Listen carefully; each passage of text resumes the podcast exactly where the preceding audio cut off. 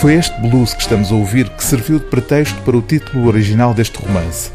Em português, o livro chama-se Se Esta Rua Falasse, mas em inglês, a rua tem nome. Exatamente o nome desta canção antiga, aqui interpretada pelo inconfundível Louis Armstrong. If Beale Street could talk, if Beale Street could talk. Publicado em 1974, If Beale Street Could Talk, Se Esta Rua Falasse, foi o quinto romance escrito por James Baldwin, o escritor e ativista norte-americano em defesa dos direitos civis, cuja obra estava até agora inédita em Portugal.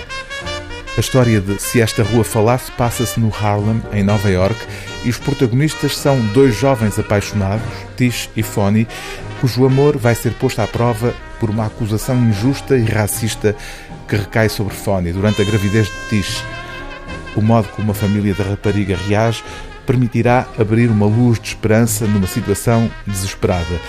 Mas o sentimento de angústia que percorre o livro faz dele um manifesto de combate ao racismo.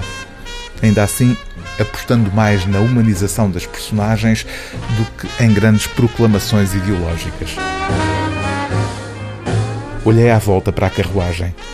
Parecia-se um pouco com os desenhos que eu vira de navios negreiros Claro, nos navios que transportavam escravos não havia jornais porque os escravos não precisavam deles. Mas quanto ao espaço em questão, e também, quem sabe, quanto à intenção em causa, o princípio era exatamente o mesmo.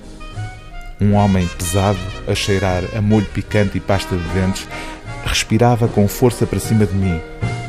Não tinha culpa de precisar de respirar ou de que a minha cara estivesse ali, tão próxima. O seu corpo também exercia pressão sobre o meu com força, mas isso não significava que ele estivesse a pensar violar-me.